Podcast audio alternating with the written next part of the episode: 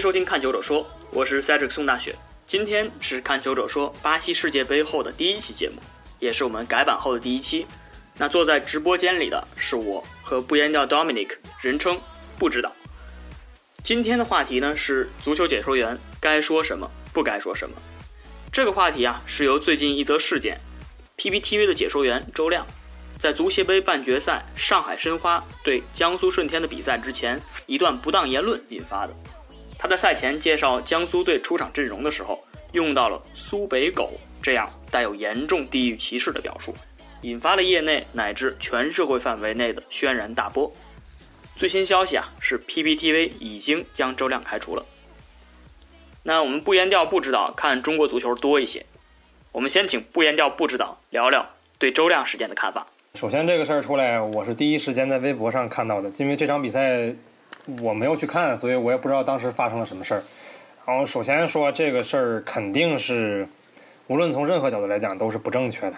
都是有问题的。所以在出了事儿以后，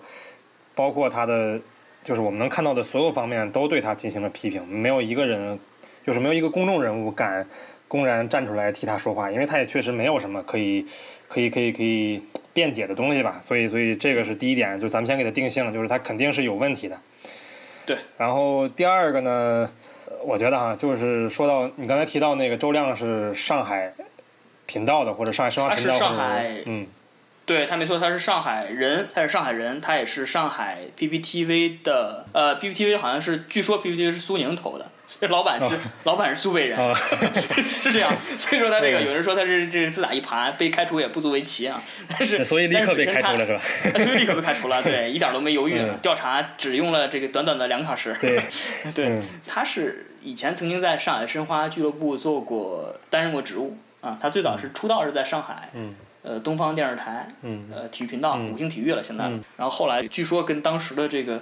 呃，老板不和，嗯，啊，这个人我觉得，我觉得周亮这个人是，呃，应该是中国解说界的一个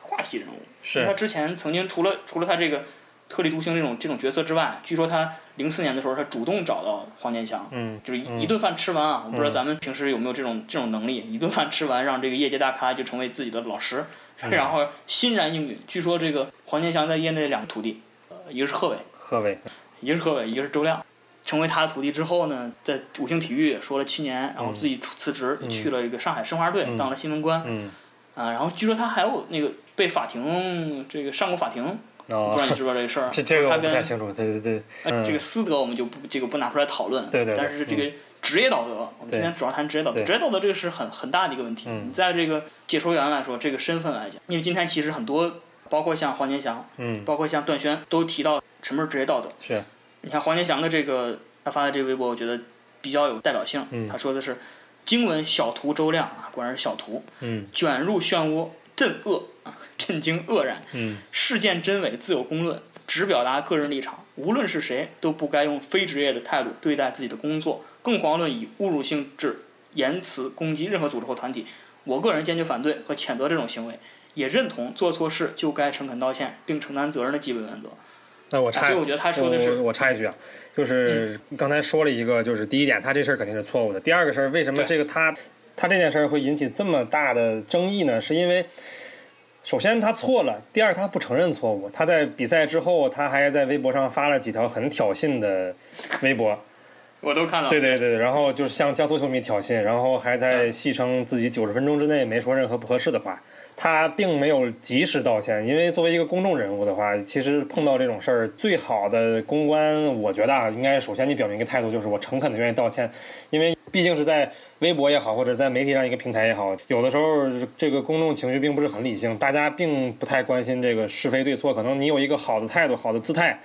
可能更容易得到大家的谅解一点，我觉得这个也是他的一个很重要的问题。他可能迟了一天还是两天才才正式道歉。嗯嗯嗯，而且非常嚣张，说是这个第二回合的时候，应该是十月十几号的时候，说呃十二十几号的时候，说在江苏主场嘛，是吧？对对。呃，你们都等着我，还我还要去。对对对。现在肯定去不了了，因为已经被开除了。但是我觉得就是他在这个微博上后来这种挑衅的行为，包括最后，你看他昨天晚上发的最后一条微博，把之前的所有的微博都删了，最后一条微博说：“哎，我错了。”是吧？承认错误，我的不成熟，我的拙劣表现，向这些所有人同行室友都道歉。其实我觉得这个事情啊，嗯。呃，我其实看到还有一部分人对这个事情是比较客观，你不能说客观这个词，就是他和大家想的不太一样。嗯，比方呃说，，比如说一些 申花球迷，这是肯定的，那因为申花球迷甚至是非常直接了，在那个我觉得评论里面申花球迷直接跟本身就谈不上客观，他们可能是是因为，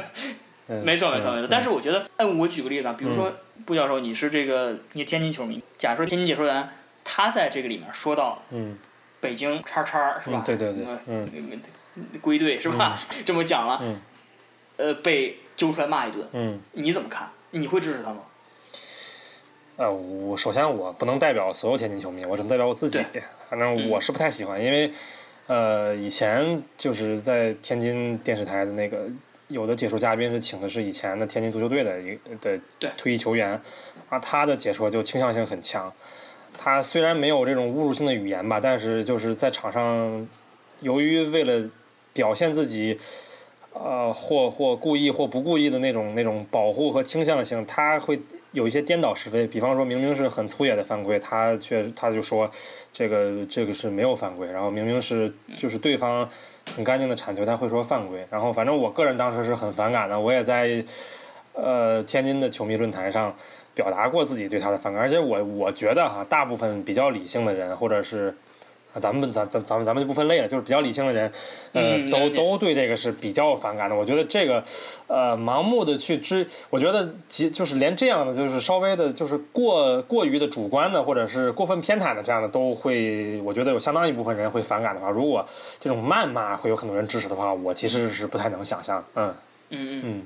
呃，那我们再做一个假设啊。当然，咱们刚才假设可能基于说这是天津的天津台的主持人，他可能会在天津台这样的一个渠道播放。对，那假如说，呃，他在一个相对密闭的一个空间里头，或者相对密闭的一个渠道里头，比如说我说这个，哎，这就是天津天津或者天津话台，嗯因为有有很多人说这个这个频道本来是应该是沪语频道对，，PPTV 沪语频道。那假如比如说天津话台，就说我认为这个节目，这场直播这个解说不应该由其他的。呃所谓客队球迷也好，中立球迷也好，不应该由他们来听，我只服务于我的主场球迷。嗯。呃，假如说是这样，那是不是可以接受呢？呃，首先啊，我觉得这个是因为，嗯，就我我对这个我听说过这个沪语台，可能也是就是因为我之前偶然的机会接触到过以前所谓的申花频道，我不知道这个历史渊源上有没有一个传承或者是怎么样一个关系啊。我是觉得，但它既然是这个依托于 PPTV 这样一个平台的话，我觉得它并没有封闭这这个这个这个频道，只是向上海地区去去去转播去播放，所以我觉得它很难避免说。呃，就是它无法限定它自己的受众到底是谁。我觉得，嗯，他他可以觉得他的受众全都是上海人，或者是都有这个倾倾向性很严重，或者是很喜欢他的一些上海球迷。对。但是他他如果是真真的是这样以为的话，那他也得为他说出来的这样的话，在在网络上公开以后带来的这个负面的效果，他要去负责。对，呃或或者说他个人要负责，或者是 PPTV 愿不愿意这个承担这个责任？嗯嗯嗯我其实觉得这可能跟跟电影分级有点关系，啊，对对对对 有点类似电影分级对，级。有点像，你说这个嗯。呃，你虽然说是这个东西，你知道该主力主力的嗯客群应该是谁，但是你没法限定别人不来听嘛，对吧？对，就是我之前看到，呃有一年泰达和申花比赛的时候是客场，然后是泰达客场，然后我碰到过这个，就是当时应应该是那个申花频道刚刚开始，然后当时恰巧一个偶然的原因，呃，就是技术上的原因，然后全网都找不到这个转播信号，然后就只有这个申花频道能找到信号，所以这个。作为泰达球迷，然后我就去就就是就是偶然的机会就找到了这个频道，然后当时正好是这个已经退役的这个著名国脚谢辉在解说这场比，这作为嘉宾在解说这场比赛，我忘了当时的那个呃解说是谁了，但是嘉宾是谢辉，我记得很清楚。然后对他虽然没有用上海话说吧，但是他完全是。我能听出来他的受众完全是上海人，而且他他的表达非常直接哈，就是就是会有一些直接呃对客队球员、球队和球迷非常非常不礼貌的，或者是很很很直接的一些表达。然后因为可能平常。因为我我我如果不是因为这样偶然的技术原因的话，我肯定不会去关注这个频道。可能他的他的受众就真的只是上海球迷，然后。呃，但是我看到了，我听到了很不舒服，而且下在那个频道下面会有我，我当时忘了是网络呃，那个是留言还是微博还是什么？呃，会有球迷跟他互动，然后已经给他提意见了，说你这个频道大家都可以看到，你不要说这么直接的话。然后当时谢这个谢辉对这条评论和留言还有了回应，他说我这个频道我的解说就是针对上海球迷的，其他的地方的球迷如果不喜欢可以可以不听，完全可以。所以当时我就感觉。呃，至少因为涉就可能是涉及到我个人的感情问题，所以我就挺不爽的。所以我现在也挺能理解。对对对，当时谢辉还没有说一些侮辱性的话，就是一些直接的侮辱的话，我觉得我就已经很难接受了。这这像这样的事儿，我觉得，呃，江苏球迷肯定很难接受。而且这个事儿吧，其实也也也也，就它的恶劣影响在哪儿呢？就是我其实一我之前一直知道，你像，嗯，这这中超或者是中国顶尖赛有有几个比较有名的德比，呃。最最早呃最最最呃最早是联沪，因为当时上海就是这大连和上海这两个队最强，所以他们的比赛基本上是决定这个冠军走向的。然后之后是就是京沪，京沪应该是从九比一开始，九比一对对对对。然后后来是呃大连足球逐渐衰落，后来是那个上呃鲁沪，就是山东和上海之间的比赛，对会会特别火爆。然后后来到了。大概十年前、五六年前左右，就是就是在全国有影响的，就是京津之间这个以所谓现在媒体还在炒作京津德比。当然，我个人认为它可能不一定算是德比啊。这个这这个等有机会在别的讨这个在别的讨论德比的这个节目上，咱们再说这个事儿。就这样几个德比，其实解说员的话，你像比如说京津德比里面，嗯，北京台，嗯，甚至我们可以说一些北京解说员，对，比如说董路是吧？北京人，嗯，他可能会会倾向于北京。我觉得还，甚至我我觉得还好像董路啊，包括黄健翔这些，经常在经经常在这种比较大众，像董路在新浪比较多嘛，然后黄健翔是从央视出来，现在在很多地方客串，他们反而个人倾向并不是，他们会很很很注意这一点，我觉得他们很注意这一点，并并没有体现特别强的个人倾向，我觉得这个是他们呃职很职业的一个表现，嗯嗯嗯。那说倾向的时候，这个最有倾向的几个代表性人，我觉得。大连有个焦岩峰是吧？啊，对对对，我觉得这这个可能可能不了解这个人的朋友可以百度一下他这个人名字，可能网友都已经给他做出来集锦了。是这样，就是因为我因为就是看中超嘛，就不可能像看英超那样，就是基本上好队强队有好球员的这个球队咱们都看，所以一般都是看自己家乡队或者自己支持的球队啊。我我就是我也是关注到就是就是泰达对大连的时候，就是因为。中超都是主队提供那个转播信号嘛，所以都一般都会用，包括新浪有的时候也是用用那个就是当地所在电视台的那个解说员的声音，然后焦岩峰就会听到他，呃，怎么说？他他其实他的很多话其实跟周亮也差不太多，他并他他可能不涉及地域歧视，但是会涉及一些非常不礼貌或者是甚至有些低俗恶毒的去攻击对方的一些的攻击对方球员的一些一的一些言论，然后。呃，而且他他他他可能不是故意的，他也不是说他非要去去去诅咒对方球员，他就觉得很高兴。他对大连的支持，他也很投入。他有的时候会编几首打油诗，或者唱个歌去大连进球，他他还会这样。反正是一个很有个性的球这这个解说员。但是我个人不太能接受，我觉得这个大连这个这个国际大都市是和这样的解说员的风格，我觉得不太搭调。对对对对对。然后还有一些就是中超，还有一些。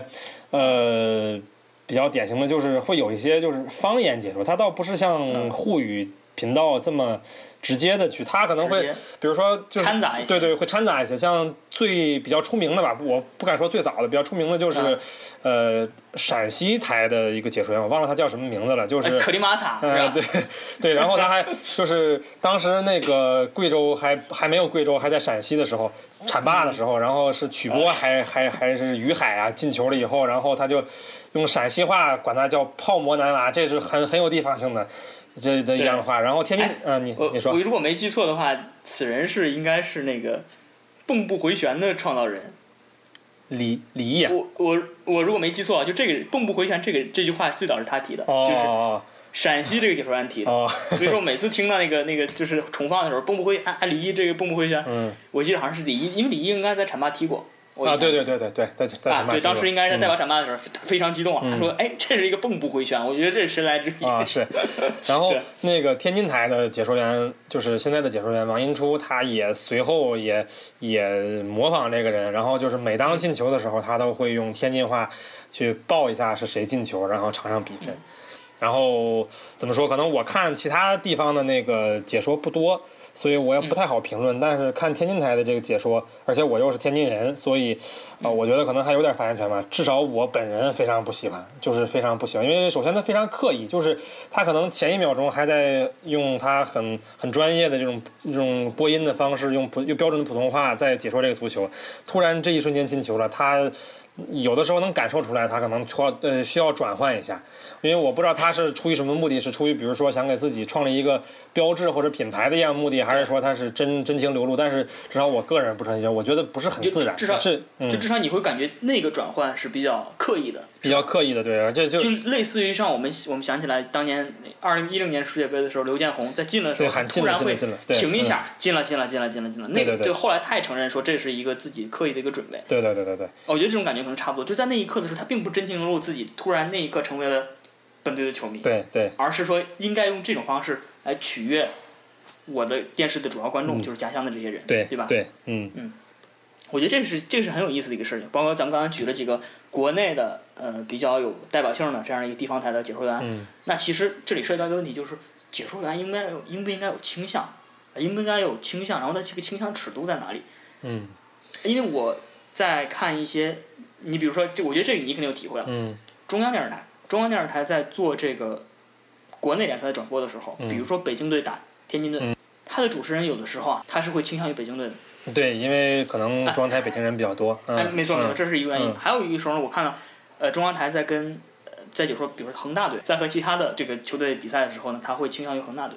甚至啊，呃，我们看到微博 CCTV 五的微博里面，嗯恒大如果赢了的话，嗯他会非常的那种支持。他如果输了的话，会说哎不要气馁怎么多，对对就是他是有倾向的。对然后这种倾向呢，更多的是反映在下面，比如说评论的这些球迷里面，对他会说你们今天这个解说员为什么向着恒大？这很奇怪，对对，是吧？为什么有倾向性？嗯。啊，这是一类，嗯。就是说我们觉得有倾向性。另外一类就是在国际比赛上，嗯。比如世界杯的时候，嗯。啊，他可能会倾向一些意大利、德国，倾向于英格兰，倾向于这些世界的强队，嗯。包括巴西。啊，那主管户我觉得是很好的例子啊。是 是，对嗯，他倾向于巴西啊，巴西怎么着都是好的，克罗地亚怎么都是烂的。嗯。啊，这个这就涉及到一个解说员的一个尺度，你是倾向，嗯。我觉得这是可能很大的问题，就是包括像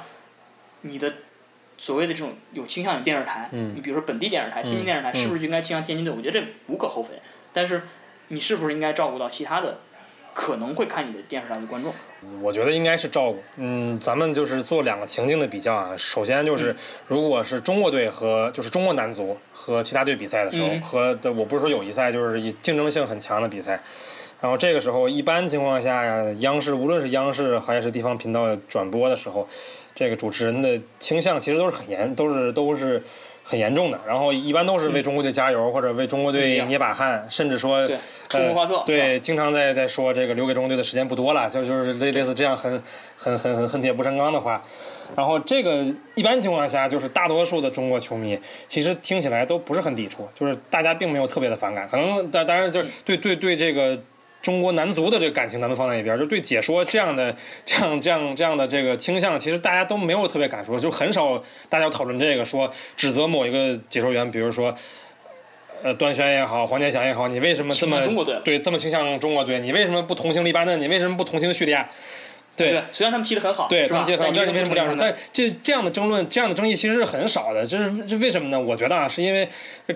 既然想看中国队比赛的大部分都是中国球迷，然后就是都是中国人，都是中国球迷，所以你这样的倾向性让大家都可以接受，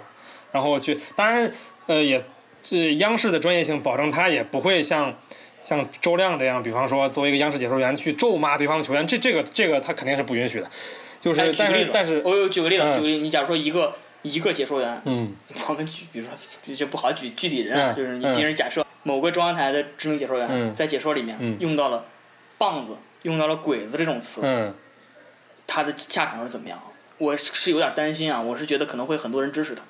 那我觉得不会，我我我觉得，嗯，你说这个很多人支持他，我你看受众吧，我觉得至少在公就是包括微博，包括包括一些其他的网站上，就是公开讨论的区域里边，我觉得这样的不会占上风。但是你说如果真正比比方说像零二年世界杯那样，呃，零二年世界杯那样就是万众瞩目的比赛，就是受众一旦很大的情况下，呃，可能会比方说个别的解说员出出现这种词儿，会觉得就是可能会接受的人多一点。我举个例子啊，就是零零四年亚洲杯的时候，呃，当时中那中国队战绩很好，然后进了就是在本土进了决赛，然后对日本队和，日本队，然后当时半决赛呢是点球赢了伊朗，然后当时中国队的那个门将，呃刘呃刘云飞，然后在扑出了那个伊朗的勺子点球之后，说了一句，就是啊。咱们这个节目应该可以说，就他说了一句：“这个这个中国队就是我们就是我们肯定加油，我们决赛要干死小日本。”当然，当时这个中国刚进完世界杯，然后亚洲杯表现又很好，当时这个可以说势如破竹，而且是历史性的突破。没错，然后当时全国球迷都觉得很解气，当然我当时那个年纪，我就是我也觉得很解气，但是当时的解说员并没有随着他这个倾向去说。嗯，这个啊，我这个印象真不是，对。我这个印象，但但是我但我觉得至少至少从一点哈，就是说他是接受中央台的赛后采访里面说的这句话，，嗯。然后呢，也是一个全国的媒体这样去播，但是我在之后很少有，至少没有见到啊，嗯。就说有人去对他的去去批评去批评，对对对，去批评。对，哎，同样的，我就我觉得嗯咱们刚正好谈到这个点了，孙杨，嗯，孙杨前段时间我不知道你有没有你有没有看到这个说，就是他日本国歌难听是吧？日本国歌不好听，嗯日本国歌难听，嗯用这种话，呃我看到有一些，一些应该说相当一些的观众嗯指出来他不应该这样说。嗯，但是我觉得之所以这两件事的评价会不太一样，还有一个原因，我觉得是技术性原因，就是当时没有微博。如果当时有微博的在公开场合去讨论的话，可能也会夹杂一些别的，但是只不过当时你听不到，你很难听到别的声音。哎，也是，我觉得是，也是这样，也是这样，对。对，正好说回来，就是说，嗯。咱们今天说解说员的话题，你说微博体现这个问题呢，就在于哪儿呢？就是说，对解说员这么大面积的批评嗯也好，嗯。或者说是对这么多意见也好，包括像我个人认为啊，刘建宏出走央视、嗯。这个事情，跟他在微博上几乎一边倒的受抨击是有关系的。对，嗯，哦，我刚刚想说，就是我刚刚就是只设置了一一个情景嘛，然后我再简单说一下第二个情景，就是就是，你刚才说的那个，如果是地方台去解说中超，然后因为涉及到地域问题，因为这个地域问题可能不光是在足球上，可能在很多知名的，比如说天涯上或者是豆瓣上，都都会有所谓咱们就是平时很很很反感的地图炮，会会有这样的情况出现。但是你如果作为一个地方台的解说，你应不应该就是过分偏袒这个主队去那样说？我觉得，刚才咱们之就就之所以当时这个刘云飞那样说没有很大的争议，或者说那个解说员倾向中国队没争议，是因为受众大家的的倾向都是一样的。但是你如果是一个地方台的解说员，你去解说这场比赛的话，客队是就是转播是要用你的信号的，然后然后客队球迷是要看你的比赛的，然后是是如果是一些比方说。呃，咱们刚刚说的那几个比较精彩的德比，或者是现在，比方说，如果山东鲁能、北京国安对广州恒大这样，或者广州富力对广州恒大这样的比赛，那除了会有本地球迷看以外，还会有全国很多球迷、其他地方的球迷去看。你你你的受众就不光是你本地的球迷了。我觉得只要你你一定要考虑，我反正我觉得解说员一定要考虑这个问题，就是你在说的时候，你要考虑你的受众是谁，呃，顺着他们的倾向去说。如果这个你的你的受众之间他们的利益是有冲突的话，我觉得最好还是保持一个相对。相对公平，我觉得现在就是就这就这点，地方解说员可以向那个可以向一这个央视去学习。我不知道，呃，一方面是他们解说员自身的素质，可能一方面也是因为央视这样一个地位，去要求解说员必须要站在一个相对客观的立场上。就是呃，像一些知名解说员，他有自己的立场，但是他也会去赞赏，就是他跟他喜欢的球队比赛的那个另外的对手，去去赞赏他们的行为，然后去呃。去稍微把倾向性调一调，去去去去偏向他们一点，会会有这样情况。我觉得地方台的解说员也应该是去去学一学，这这个是起码的，因为如果你真的是能有一个在技术上，你的电视台就是你你的转播只是给你本地球迷看的话，你那样说真的无可厚非。我我我是这样觉得。包括那个申花频道，他如果真能做到只是受众只是上海球迷的话，那那也没问题。或者说，如果是在微博前，就是在有微博之前的话，没有网友拍，这网友拍了也传不到网上去，也没法这也没有这样的影响的话，我觉得说说说一说，可能就像平时这个在城市里面谁谁插个队啊，谁谁吐个痰，可能这样虽然从四德上讲不是很很值得提倡的，但是呃过去了也就没人提了这样的事儿，嗯嗯应该适当的去，比如说他在亲在这个讲的言辞里面，相当于偏偏袒一点啊客队对对对球迷就是吧？给给他们一些机会。对这有点像，我觉得这可能不是职业道德问题，这可能更多的是职业技术的职业技巧的问题。就是怎么在这个表达上能更倾向于对方，这就有点像，有点像裁判啊。我觉得当年所以我们中超的一些裁判有一些一些名哨，把这个哨吹得很好，就是说你看不出来他有他有倾向的，但实际上是在很很关键的时候，他还是还是让你舒服的。对哎，是这样。对我觉得这是这可能是一个职业技巧的问题。对对对，啊，嗯还有一个还有一个是刚才谈到的说这个，咱们毕竟很多地方台用的是做客的地方台用的是主队的这个地方台的信号对。但我觉得这里有个问题，就是说，呃，你在用它信号的时候，我觉得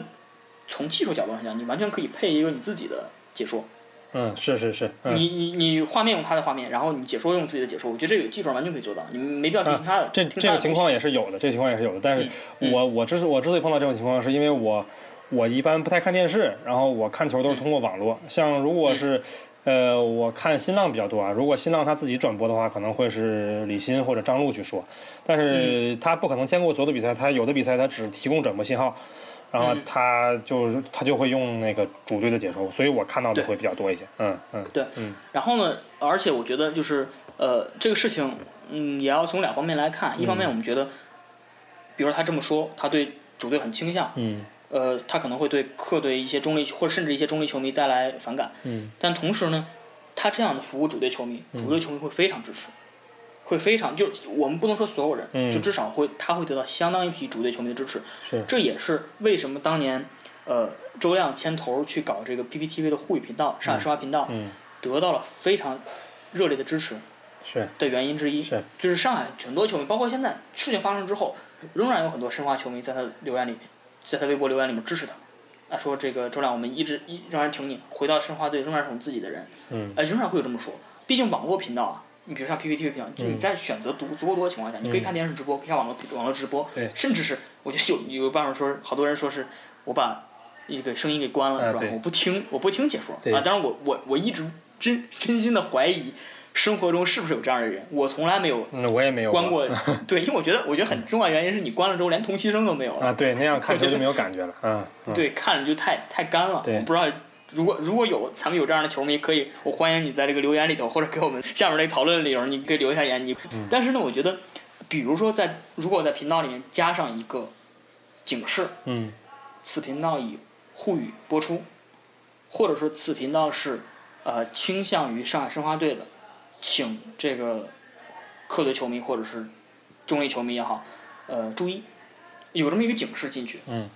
我觉得会会好一些，就加一个这样的警示。我觉得这样，嗯，只要不是像发生像周亮这样，就是去辱骂、去侮辱这样的事儿的话，我觉得只要加上这个警示，我我作为客队球迷，我可以接受，因为我只是我没办法，我才接应。我如果可以的话，我肯定去看这个我支持的球队的电电视台转播，他的他的信号。如果他加这个标识的话，我我我觉得我可以接受，嗯。对，我觉得这至少是一个，嗯，这至少是一个处理方案吧。我觉得这个就其实就跟你说的，就跟电影分级一样。我觉得这个区分真的很重要。你像，就他这次骂的这个词儿啊，我我我之我之前哦，对我刚才说德比就是要说这个事儿，就是嗯我之前之所以说德比，我只知道这个呃江苏舜天跟上海申花的比赛每次都很火爆。然后我其实不太知道是什么，就不太理解什么原因。我臆想的是，可能是这两个，这南京跟上海离得比较近，然后我才觉得他们可能会比较火爆。但是这次因为就是因为这个事儿，然后才发现他们对才发现可能是这个，因为这因为这个词儿，从周亮的那个当时，因为可能大家都看了那个网友拍的视频了，就是嗯，呃，周亮为什么会提这个词儿，是因为他听到这个在场的球迷在骂这个词儿，然后没错，我这是跟刚才正好想说这个事情。嗯嗯他其实并不是自己啊，对对要提起这个词。对对对，然后但是他提起的这个词儿，呃，当当然我是这是纯臆想啊，当时周亮的心理变、那个心理状态啊，我我对我不负责任，我只是猜测，就是说他可能哎从他的语言来分析，哎他听到这个当这个这个在场球迷在骂这个这个词儿，然后他说他他说的是哎在场的球迷已经开始说这个词儿了，那我来给大家报一下这个名单，然后这说明就是他。就是，其实他他可能心里也是，或者他用过这个词儿，或者他至少他赞同这个词儿，然后他把它表达出来了。然后，但是我觉得这个这个其实影响非常不好啊。就是首先，我觉得就是在目前这个中国的网络环境下，可能还会有很多呃讨论过程中会去辱骂对方，或者说呃是是这个会恶语相向的，甚至说会有一些孩子在他可能会本来不知道会使用这个词儿。我觉得这个是他很大的一个问题，就就像我想到那当时，呃，好像是周杰伦吧，在台湾被被狗仔拍的很烦的时候，他好像那个对对记者竖那个竖了中指，然后他后来也向媒体道歉了。他道歉，我因为我我我其实不是太太看八卦，但是偶尔看到这个，所以印象很深。就是他就说我之所以道歉，是因为可能看到这个节目的会有会有小朋友，他会看到我这个动作以后，他会学坏，所以我向大家道歉。我觉得这个周亮的这个事儿，他他他会有这样的不好的社会影响，所以才造成了他呃根本没办法翻案的这样的一个一个结局。周亮他再一个很大的问题在于他。在比赛就是在争议出来的这个当天晚上，就是在赛后还是转天我忘了，他他有一个微博上有一个辩解，他的辩解说他没有说这个话，他说那个网上提供的那段视频时间是不对的，是他的意思是这段这个这是这段语音是捏造出来的，不是他说的。我觉得这个让我很震惊，因为他自己说过没说过，他肯定清楚。对，他为什么要说这段话？我觉得唯一的可能性就是他可能觉得这段话。可能没播出来，但但当然，我觉得这个也很难站住，因为对方已经拍到了，所以我不知道他当时为什么这样说。可能这个也是他之后没有得到任何人同情的一个原因，就是他碰到事儿，他抵赖，他对一个铁证如山的事儿，他去抵赖，你这个所有人都没办法再再再再帮你了。嗯嗯，对，就是他在这个事情的处理上是有很多有很多破绽，有很多缺陷。对对对对对，嗯啊，你刚才说这个我印象很深，就是他确实在赛后的时候，他先说啊，先是用一个微博的形式，嗯。做这种挑衅，说：“哎，我有在九十分钟内说什么不该说的话吗？”对对对对，他知道这个是在赛前说的。对，他这么说九十分钟之内确实没错。对，他甚至是已经站站稳这个站稳这个脚步了，就是我认准，我九十分钟之内没说什么不该说的话。对，你之前听是你的不对。对，但是呢，之后也没错，确实发了那篇一个一个所谓像长文章那样的东西，他里面说我没有说这话，我甚至保留我这些权利去去这个这个起诉污蔑我这些人，是吧？但是呢，转天。就说，哎，我确实说了，我对不起，就马上又又又变成又变成认怂了，而且所有的证据全都在那儿，这绝对不是屈打成招，是是吧？是，我觉得可能是存在一些技术上的问题吧，咱们不好说阴谋，但是可能是存在技术上问题，因为就是解说在比赛前他可能要试音，然后可能会有一些东西是导播不会播出去的，他可能我觉得啊，他有可能当时会是会觉得他这样，因为我觉得。正常心智的人会觉得，就肯定是能想到这样的话，在公众的平台上说出来，肯定会对他至少对他自己的声誉和为和前途都会有影响的。我觉得他可能当时说出来，可能是觉得在赛前，然后不是在比赛过程中，他这段话不会播出来。我觉得这是我唯一能想到替他辩解的地方。但但是，对对对，但是我本人没有要为他替他替他辩解的意思。我觉得这可能是他他的东西。他，我觉得这么一。作为这个知名解说员的徒弟，然后也解说很多年了，我觉得这样的想法他应该还是有的，嗯，嗯，对，但是我觉得他这个犯这样的错误实在是很很难让人理解，很难让人理解，很低级哈，嗯，啊，就是我觉得这已经不能说是职业道德的问题了，就是咱们一开始谈职业道德，对。好多这个解说员都在谈职业道德，嗯，但是我觉得咱们刚才谈的越来越往这个职业技巧上方面来靠，对对对对，来靠拢，就是说你你怎么会犯这种低级错误？你不很难让人理解。甚至我我刚才讲到都这事儿有没有可能是他们同行或者他们同事在黑他？对，因为呢，所以我刚才说咱咱就咱们不从这个阴谋论角度来讲，咱们只只咱们只说技术，嗯嗯，只说技术，只是就事论事。但是我后来就是从看那个咱们看那个球迷拍摄的那个视频里面看到，他是在重放那一段，就是相当于把那个。我不知道缓冲也好，或者是之后看重播也好，就那段是在那个节目的视频流里面的。嗯，那至少他的同事当时不管是试音也好，你把它播出来，这是一个问，这是一道了，已经是。后面你在视频里头仍然保留了那一段，嗯，我觉得这也是对他的不负责任。是，就是至少我觉得他同事也在这个事情上也有责任，你就不能说是周亮一个人的事情。我觉得他同事也有责任。如果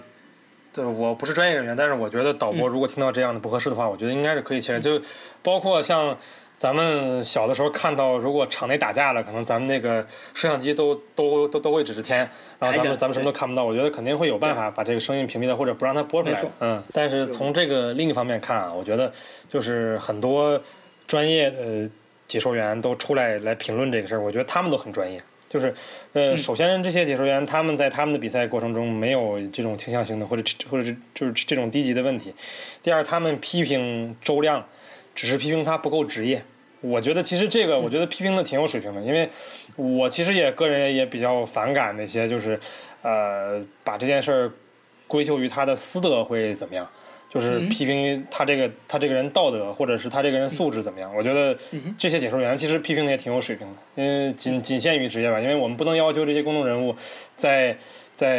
日常生活中都是就是完美无缺的。但是你至少在在在这个你你工作的时候，你你要够够投入，你要符合这个至少这个职业的这个底线，嗯嗯。对，包括像这个中央台段暄嗯，今天下午发的那条那那篇长微博也是这种感觉。是。他其实是我感觉段暄更像是来和稀泥的，对，就是他觉得这事儿呃打个圆场就得了。但是他最后那感觉，我就是觉得解说员也不容易，是不容易，解说员也很困难。然后呢，这个呃，但是最后呢，呃，像这种。不职业的行为是应该摒弃的，但同时我们作为一个人来讲，作为朋友来讲，还是应该帮助他的这种感觉。所以说，我觉得这个评论解说员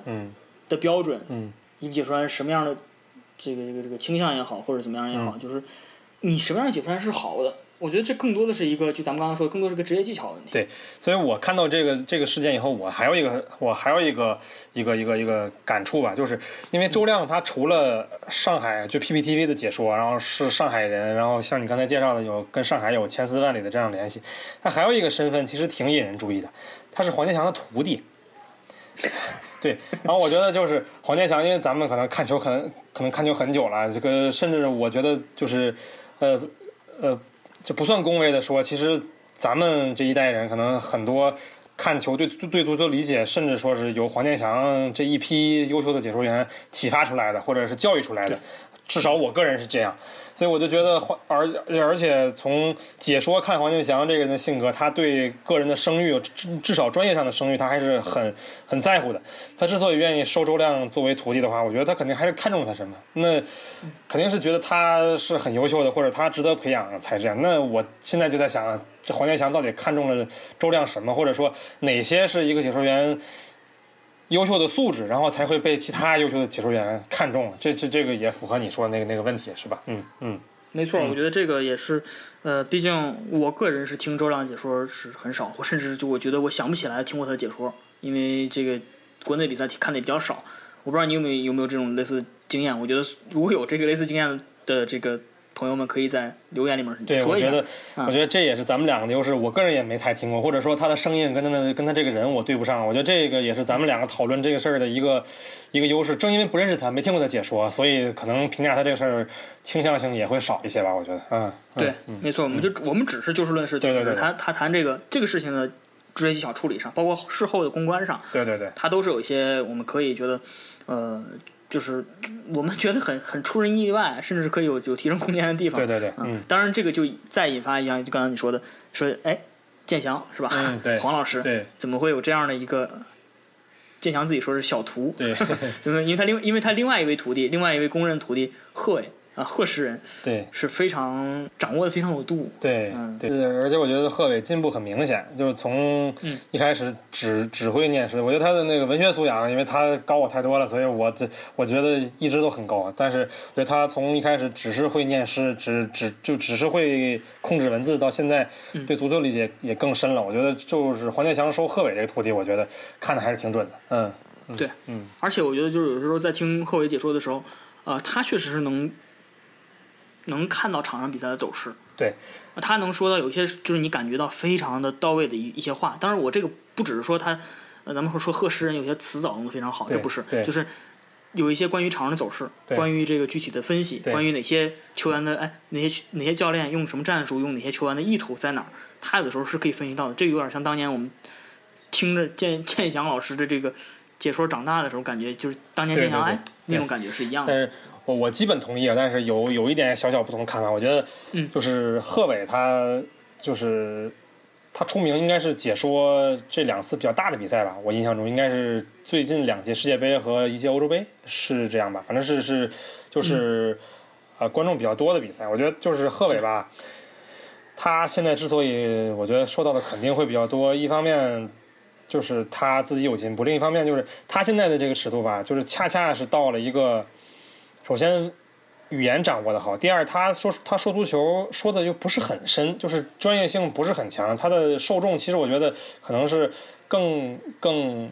适合于这些呃四年才看一次球的球迷。当然，咱们不能说他们不是球迷，但这个大家都喜欢足球，都享受足球，这就都是球迷。但是我觉得他现在说的一些东西，至少我个人感觉就是，呃，可能是呃，比比科普肯定比介绍什么是越位要深一些，但是也不会像一些资深的一些解说，就是或者是一些专业人士，他们会只说一些技战术，很很枯燥的技战术，然后去怎怎么跑战术，怎么怎么场这场上怎么变化，就不至于很枯燥。我觉得他是处于一个中间层面，所以他现在可能我觉得会比较受欢迎一点。反而像包括像张璐老师，像黄健翔。到目前这个阶段，我觉得他们可能说的就是足球方面会更多一些，可能我觉得会个人觉得会适合更资深一些的球迷，而且他们本身解说的这个比赛现在也很少去，因为那个黄健翔呃不在央视这个平台了，然后张璐老师也这个大赛近一两届也不是很去了。也不是很说了，所以说这个他们反而会他们会去解说一些只有只有这个资深球迷或者说铁杆球迷才才才去关注比赛。我觉得我偶尔看到他们的在在在听到他们解说，我会觉得很享受。但是我这样也也也就也是夸奖一下自己啊。我觉得就是 我更关注足球方面的东西。可能比如说你在世界杯上，你需要去呃除了兼顾场面以外，你还要去给大家。呃，介绍一些这个这个球队的背景，然后这个这个球队比赛前后的这些新闻。但是如果是我，甚至包括一些风土人情的东西，对，包括一些这个历史是吧？包括一些小故事，包括这个，我觉得这个这个国家历史、体育场的历史，这个国家足球历史，对对对。然后，但是你比如说，如果是呃，就是解说，嗯。但是对于我来说，比如说解说泰达在呃踢亚冠的比赛，或者是比如说对你来说，这个解说热刺在欧联杯的比赛，我觉得 就是只能能去坚持看这样比赛的人，肯定就是是是是坚持很多年，然后铁杆球迷，我觉得他们不需要这样的介绍，他们就这些新闻他们自己都已经很了解了。他们上各种论坛看各种消息都已经很了解，他们只需要可能更关注足球点的东西。我觉得这可能也是，在解说员考虑他素质的时候，也要看他受众时候，他的或者他的那个平台，他是对着什么样的人去解说，解说什么样的比赛。没错，嗯嗯，没错。嗯，所以说我我的理解就是，这跟我们以前曾经怎么私下讨论过一个问题，就是世界杯到底是给谁看的？世界杯其实一方面它是我们专业球迷，就是个就是非常铁杆的球迷会去看；另外一方面呢，很多它也是全社会的，属于社会的世界杯，它更多的社会话题。那么很多平时不看足球的人，他会在四年看一次。那么对这些人来说，世界杯同样是属于他们的。对对对。那么对于他们来讲，这样的一个机会，这样的一个平台，可能需要这些东西，需要这样的解说。对。然后他呢，恰恰也能，呃，符合他们这样的一个口味。那么恰恰应运而生，就是就需要他这样的一个解说。对。这是这是一个客观的原因。对，包括你说八卦，因为可能还有还还还有很多看世界杯的时候，可能还有很多女性球迷，他们可能关注足球本身可能会少一些，他们可能会关。呃，会关注球员本身会会会更多一些。那说到这个，其实咱们再想一想，就是很早的时候，可能咱们都还没出生的时候看到的那些，呃，呃，就是足球的转播或者是录像里面，就八十年代那会儿，解说员像那个宋世雄老师，包括孙正平他们去解说的时候，对他们，因为那个时候的受众就是就是刚刚打开国门，然后大家刚刚接触到足球啊，刚刚接触到世界高水平足球，可能很多人对这个足球的。规则还不成了，可能真的是需要你去解解释一下什么是越位，然后这你你去看一下当时的那个解说，我觉得挺有意思的。但当时可能更多说的是，就类似于广播，就是他在给大家解释和阐述场上在发生什么，然后这样的这呃发生了这这个事儿以后，然后跟这个规则，然后跟这个足球这项运动有有什么关系？他们更多是在说这个。然后现在看了三十年球以后。啊，球迷本身也都进步很多了，然后大家已经讨论的很充分了，然后所以可能这样的解说，这样的解说员，虽然我们很尊重他，但是他们可能自然的就被市场上去淘汰了。嗯嗯，对，他不属于这个时代，他不属于。对对对。就像我觉得，我觉得那个就是，你看他们那会儿解说两两类，一种是说这个二号传给三号，三号传给四号，四号传给五号，看多说话这一类。嗯。再一类就是说，哎，什么情况是越位？给你讲下越位规则。对。或者是给你讲下这个场上的哎。呃，四四二是吧？四五简单的这个阵型是吧？这些东西都会说到。因为我那天我前天吧，因为现在正在正在播亚运会嘛。嗯。我那天看了一下五套，呃，在播藤球。嗯。播藤球，解说员是谁呢？解说员是刘佳远。嗯。说足球的解说刘佳远。后来看他的微博，他也说很惊讶，这个突然让他去说藤球。然后呢，他这个解说里面啊，基本上我听了一下，大概有一半的时间都在讲规则，你知道吗？对，这个就这个我印象挺深，因为。就是很多，就是有的时候奥运会比赛的时候也会这样，因为很多小项目大家都不关注，包括呃像呃最早就是央视开始解说台球的时候，就是九十年代初那会儿是那个央视的汪洋，然后每次对每次解说台球的时候都要，其实他每次解说都要给大家讲一遍规则，然后特别是打斯诺克的时候都要给大家讲一遍每个球几分，然后他为什么要这样打，对，还这还剩多少，然后包括后来呃看飞镖的时候，然后包包括现在其实现在咱们中国很强的一个项目冰壶，刚开始解说的时候。这个解说员也是在就不停的在在在讲规则，在发生什么，因为可能有很多新进入的球迷，他让他去关注的话，只能重复这样的规则。包括你就就就像你说的，让那刘佳颖去去说通球。包括我记得以前黄健翔解说过游泳，然后韩乔生解说过拳击，然后可能还会有一些更小的项目，比比方说壁球啊，或者是板球啊这样的这样的转播的时候，包括冰球，对对对。如果他不解 他不他不说规则的话，咱们跟就根本看不懂，不知道他在搞什么。所以，所以我觉得这样还是需要。可能发展觉得等什么时候板球在中国也很盛行的时候，可能我可能就是我们需要板球界的黄健翔出来了，就不需要这种科普性的这解说出来了。嗯，没错，没错，没错。所以说，也是说为什么看体育比赛需要解说员的原因啊。我觉得解说员一方面，第一点，解说员你要你要对场上的形势、对场上的这个情况，包括像体育比赛的一些基本规则，给大家一个解解什么叫解说呀？OK，是吧？解释嘛，对，解释说明嘛，这肯定是一个从字面上解释的意思。嗯。然后呢，我们现在对好多解说员，嗯，我们对他的这个，他的头衔叫评论员，对，是吧？你包括像啊贺炜也好，包括像詹俊也好，嗯，足球评论员是吧？足球评论员黄健翔都会这么说，评论和解说完全是两个不同的概念。如果我们假假定只说他是解说员的话，嗯，那就是。嗯，那就是只是在像说明文的形式，说说规则，说说这个谁是谁，是吧？介绍介绍身高体重，就是这些东西。对。那你是评论员的话，我觉得可能更对足球来讲，评论员这个这个称呼更适合一点。是。就像英文里头，英文这个词叫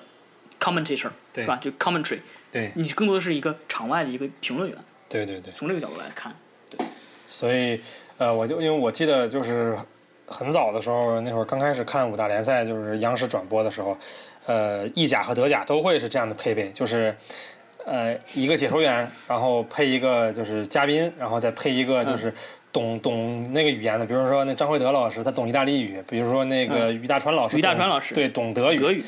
嗯，然后当时是需要这样配备的，当时的就是想法就是说，呃，解说员就是去去负责这个播音专业的事儿，比比方说他刚开始要说两遍中央电视台。然后这这个去去解说，然后比如他要报比分，然后他要去兼顾一些，呃，就是就是比方说场上一些突发情况，他要他要去说。然后呢，张璐老师包括李连苗老师呢，可能就会说战术。包括这个张璐老师到现在为止还在坚持，每场比赛开场之后，除了报名单以后，他要给大家再说一遍每个人站在什么位置上，跟阵型有什么区别。对对对。然后因为现在网络发达了，然后资讯发达了，可能大家都不太需要这个这个。张惠德老师跟于大川老师，大川老师这个角色了，对对对。我记得印象最深的是当年张惠德老师解说意甲的时候，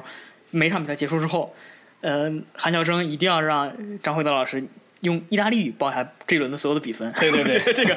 哦，因为我当时听的时候，我当时还在上小学，我当时觉得听的时候，我都不知道他这是在给谁说。对对对，难道是有意大利的观众在看这个节目还是怎么样？但是在当时呢。其实当时不光是在国内的转播是刚开始，我觉得刚就是所谓解说，可能这个这个更早的，像宋世雄他们那叫什么叫叫叫播音，还还还是叫叫什么？那播音员啊，对对，叫播音员。然后他们是那样身份，我觉得解说其实也是随着这个来成长的。可能刚开始像黄健翔他们刚出道的时候，也不一定能完全能驾驭整个比赛，可能会需要这个张璐老师去。去在旁边去去帮他说一些提炼一些战术的东西，但是现在作为一个成熟的解说员，包括像黄健翔，包括像贺炜，甚至一些就是呃詹俊这样大家都公认的很好的解说员，他自己已经可以完全去他自己解说，可以完全胜任两个角色，就既就既可以把这个播音的事儿搞定，然后也可以给大家提供一些足球专业上的一些一一些分析，嗯。嗯，其实我觉得这这个话题挺有意思，咱们今天的主要的主题呢是。解说员或者说是评论员啊，什么该说什么不该说。咱们前一段时间说周亮这个时候，基本说是不该说的话。对对 对。下下面到后面是什么该说的话了？其实也是随着时代的变迁，对不同的这个时代，我们需要不同的解说员，不同的观众需要不同的解说员。其实我们也希望能有呃更多的选择空间，能有更多的不同层次解说员，服务所有的人，对，服务所有的球迷。其实我印象非常深的就是当年贺炜出名是因为几段解说，其中有一段是说这个。当年英格兰和德国那场比赛里面，说这个结尾的时候，哎，圆桌骑士是吧？我背不下来了，但是那个感觉非常在在在慕尼黑啊，在这个柏林啊，大家这个常看球都有印象。呃，那是一个感觉，那个当时那感觉，其实我我当时看了直播，我那一刹那我是很我是很兴奋的。这个兴奋其实我个人觉得不亚于，虽然我个人认为最好的解说是黄健翔在意大利和澳大利亚那场比赛中狂吼那一段，那我认为是最好，那我真的是你能在一个比赛里面能看到解说员说的即兴的一段最好的话了，可能是。对对，但是呢，我觉得当年呃贺炜那段，哪怕是他有准备，我觉得都都没关系。那一段时间让我感受到了足球解说这个工作，它真的不简单是为了为了所有的足球爱好者服务，它甚至真是为了整整个社会、整个全人类来服务。对在那一刻的时候，你会感到呃一个就是，但这可能超越了足球就是讲解的技术的层面了，更多的是一个文化的层面。我觉得它有一定的价值，就非常它和别人别的其他的解说员不可比拟的地方。就在那一刻，以前咱们看这个乔布斯发布苹果这个 产品的时候，经常会说，嗯他这个产品苹果产品为什么为什么独特？它是因为它站在了科技和人文的交叉点上。啊，我觉得在那一刻的时候，我感觉到贺炜贺世人他是站在了足球、技战术和人文的交叉点上，所以让人感觉非常激动。这是这类解说不能缺少的一一个原因所在，我觉得。对。另外一个原因就是像张如张指导，我觉得那天你跟我聊起来，我我后来也看到，就是最近他都在解说这个英超比赛嘛，对新兴体育，我看到他他的解说真是越来越到位，说的那个我们都不好评价他，不好不好对这个张指导做任何评价了，是吧？这么多年了，二十多年了，就是我们还没出生的时候就在说球，嗯，但是我觉得这真是一个，你总能听到新东西，对。总能听到这个让他能，他相当于你的另外一个眼睛，甚至另外一副大脑，对。他能让你看到更多。对，我我觉得这是一个解说员应该说的地方。对，因为现在可能呃比赛越来越多，然后球迷越来越成熟，可能解说需要越来越全能。可能就像你刚才说的，就是你是他他的受众可能不不只是专就是关心足球本身的一些球迷，可能会有很多，然后更多的还有就是说他要呃会展现他个人才华，就是每个解说员都有不同于其他人的地方，像包括你说的贺炜的。就他的对他的文学功底，然后他的对文字的这个掌控能力，包括黄健翔，我觉得黄健翔最突出的就在于，他越到大场面，越到惊心动魄的时候，越到有历史意义的时候，他的语言越精彩。对，这个这个你你可以期待，对对对肯定可以期待，是可以期待的。其实你刚才说的那个，大家都都都知道，可能后来被恶搞成很多段子，就是跟澳大利亚的解说。其实我觉得还有一个给我留下印象很深，也是那届世界杯，就是黄健翔解说决赛。就是齐达内顶马特拉季的那一下，然后那个黄健翔好像说的这这天使和魔鬼都附身了还是什么什么的，然后他他他说啊齐达内就是被罚下走过那大力神杯的那个镜头肯定会留在史册上。我觉得就是当时的黄健翔，我首先我跟你一样，我也很喜欢黄健翔跟澳大利亚解说，我觉得那个是整个解说的一个就中国解说的一个巅峰。然后其次呢，就是在决赛的时候，其实黄健翔当时已经顶顶了很大的压力了，因为他他对呃社会各个方面都对他有很多褒贬不一的评价吧。然后他在那种情况下，他还我觉得他已他已经是顶住了压力，还是在把自己的这个这个